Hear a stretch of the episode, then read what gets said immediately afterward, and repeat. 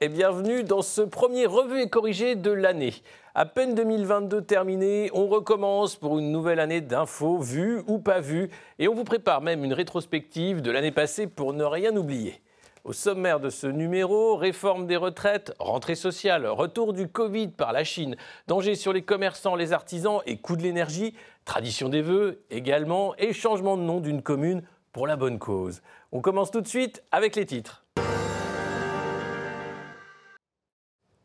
Les vœux du président, c'est une tradition en France. À la fin de chaque année, le président se félicite de la terrible année qui vient de se passer et promet que celle qui vient sera moins pire. Emmanuel Macron a donc présenté ses vœux en insistant sur la valeur travail, l'unité et la confiance dans sa politique exceptionnelle. Et comme toujours avec lui, il n'est responsable de rien. Qui aurait pu prédire la vague d'inflation ainsi déclenchée ou la crise climatique aux effets spectaculaires encore cet été dans notre pays. C'est vrai ça, qui aurait pu prédire? Enfin, cette petite phrase a fait bondir les professionnels du climat, comme par exemple le journaliste spécialisé Michael Correa. Hier soir, Macron a déclaré Qui aurait pu prédire la crise climatique aux effets spectaculaires encore cet été en France? Le premier rapport du GIEC date de 1990 et il y a eu 27 COP depuis 1995.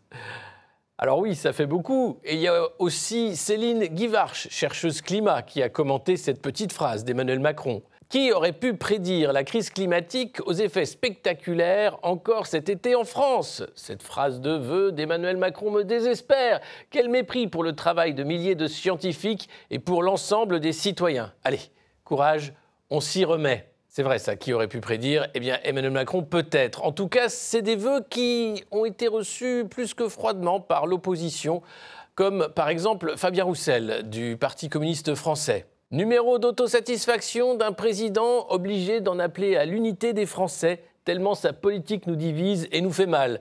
Nous ne laisserons pas passer une réforme des retraites qui nous obligera à travailler plus longtemps dès 2023. Ou encore Éric Ciotti, nouveau président des Républicains. Sixième exercice de vœux pieux, toujours démenti par l'impuissance, l'inaction et le manque de courage.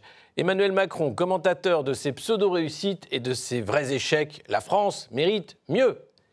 Et puis, Macron a battu un nouveau record avec les vœux les plus longs de l'histoire de la Ve République.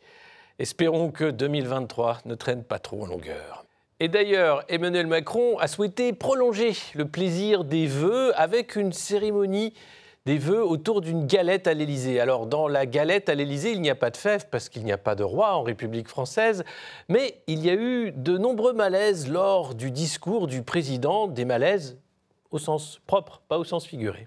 Tout ce que vous perpétuez de jour en jour, je vois que mademoiselle, elle se sent pas très bien. Et comme je sais comment ça se passe, je propose que vous lui donnez, vous preniez un verre d'eau ou un sucre parce que vous êtes en train de lutter. Il n'y a aucun problème. Parfois, on n'a justement pas pris le petit déjeuner ou on l'a pris trop tôt. Et puis on, reste debout longtemps. Je ne me trompe pas, elle ne se sentait pas.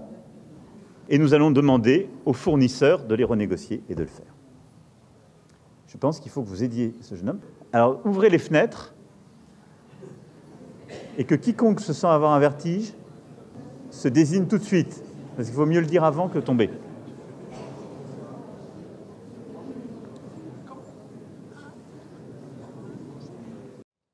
Alors, visiblement, l'Elysée ne chauffe pas à 19 degrés et on espère que la farine était bonne pour ces galettes. Ça y est, c'est le 10 janvier que doivent être révélés les contours de la fameuse réforme des retraites, pierre angulaire de la politique d'Emmanuel Macron et cette Elisabeth Borne qui monte au front pour recevoir les syndicats et préparer les discussions qui s'annoncent plutôt tendues. Même si 65 ans n'est pas un totem, comme le rappelle sans arrêt Elisabeth Borne, la question de l'âge et de la longueur des cotisations est au cœur de tous les débats.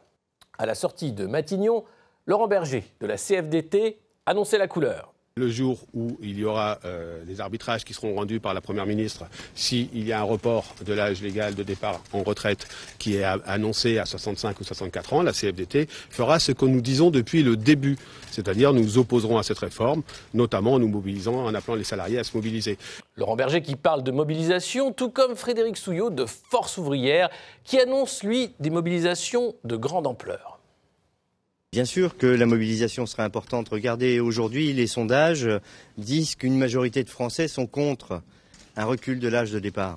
Donc, euh, si on veut parler de réforme des retraites, bah, il n'y a pas de recul de l'âge de départ. S'il y a recul de l'âge de départ, il y a mobilisation. Outre les mobilisations syndicales, les Français aussi se mobilisent avec un appel à manifester le 7 janvier et d'autres moments de protestation qui sont prévus tout au long du mois avec les différentes professions qui vont se retrouver dans la rue. Les boulangers sont les premiers mobilisés compte tenu de la hausse de leurs charges, coût fixe des matières premières et surtout augmentation du gaz et de l'électricité, dont les factures ont bondi passant pour certains de 2 000 à 10 000 euros par mois. Bruno Le Maire les a donc reçus à Bercy et a menacé les fournisseurs d'énergie d'actions musclées. Mais ça ne peut marcher que si les fournisseurs jouent le jeu. Et aujourd'hui, je le dis clairement, les fournisseurs n'aident pas suffisamment les boulangers et les PME. Et je demande aux fournisseurs d'énergie de faire plus, de faire mieux et de le faire tout de suite. Faire plus et faire mieux, voilà ce que demande Bruno Le Maire donc aux fournisseurs. Mais déjà, selon l'Obs, les boulangers pourront reporter le paiement de leurs impôts et cotisations sociales et négocier de meilleurs contrats sans indemnité. Mais le ministre n'était pas le seul à se mobiliser pour les boulangers, puisque Jordan Bardella, le président du Rassemblement national, a lui adressé une lettre aux boulangers de France, dont le métier est une fierté de la France avec la baguette qui est entrée au patrimoine mondial de l'UNESCO. Il critique les mesures jugées inefficaces du gouvernement qui ne sauveront pas cette baguette, justement, patrimoine mondial immatériel. Le Covid fait son retour. Après les mesures d'assouplissement de la politique zéro Covid en Chine, les autres pays, ils sont une douzaine, ont choisi de réinstaller des tests aux aéroports.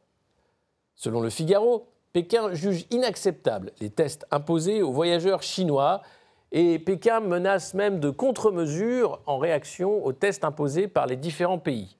Cela est dénoué de base scientifique et certaines pratiques sont inacceptables, a déclaré une porte-parole du ministère des Affaires étrangères chinois. La Chine maintient ses frontières largement fermées aux ressortissants étrangers depuis 2020. Le pays ne délivre plus de visas touristiques depuis trois ans et impose toujours une quarantaine obligatoire à l'arrivée. Cette mesure sera levée le 8 janvier, mais un test de dépistage, lui, restera exigé avant d'arriver sur le territoire chinois. Alors, beaucoup bruit pour rien, ou retour du pass sanitaire aux frontières? La préfète d'Indre-et-Loire, Marie Maju, a été limogée. Selon ses soutiens, son éviction serait due au fait de s'être opposée à un projet immobilier d'incubateur de start-up dans le parc d'un château. Gérald Darmanin s'en est défendu et a annoncé qu'un représentant de l'État doit être inattaquable et respectable, citant que la préfète avait quelques soucis avec les élus locaux. Venant de Gérald Darmanin, c'est plutôt croquignonesque. Puis il n'y a pas à dire, Emmanuel Macron sait remercier ses fidèles pour cette promotion de janvier de la Légion d'honneur. Pas moins de sept anciens ministres d'Emmanuel Macron sont nommés ou promus. Nicole Belloubet, garde des Sceaux sous Édouard Philippe, est nommé commandeur. François Bayrou, ancien ministre d'État, seulement pour un mois et quatre jours, se voit attribuer directement la rosette d'officier. Et Richard Ferrand, Emmanuel Vargon ou Christophe Castaner ont droit, eux, à la croix de chevalier. Pour Renaud Muselier, président de la région PACA et rallié au parti présidentiel, lui, il reçoit la rosette d'officier. Une belle promotion de Nouvel An donc pour les fidèles des fidèles d'Emmanuel Macron. Le maire de Pantin a annoncé le changement de nom de sa ville pour éveiller les consciences sur l'égalité homme-femme. Pantin devient donc Pantine et c'est sans doute un grand pas pour un combat essentiel pour l'égalité. Pantin s'appellera pendant un an Pantine. Nous rajouterons un E au nom de la ville parce que ainsi nous voulons interpeller, nous voulons qu'il y ait une prise de conscience sur cette égalité entre les femmes et les hommes qui n'est pas encore parfaite. On attend avec impatience les réactions des villes de Juan-les-Pins, de Bourg-la-Reine ou encore de Choisy-le-Roi ou de Mâcon. Ou pas. Et c'est déjà la fin de ce nouveau numéro de Revue et Corrigé, plus rapide et j'espère plus joyeux que des vœux de Nouvel An au coin d'une bibliothèque. Merci de nous avoir suivis et de rester fidèles à RT France. Passez l'info, bonne année et à la prochaine.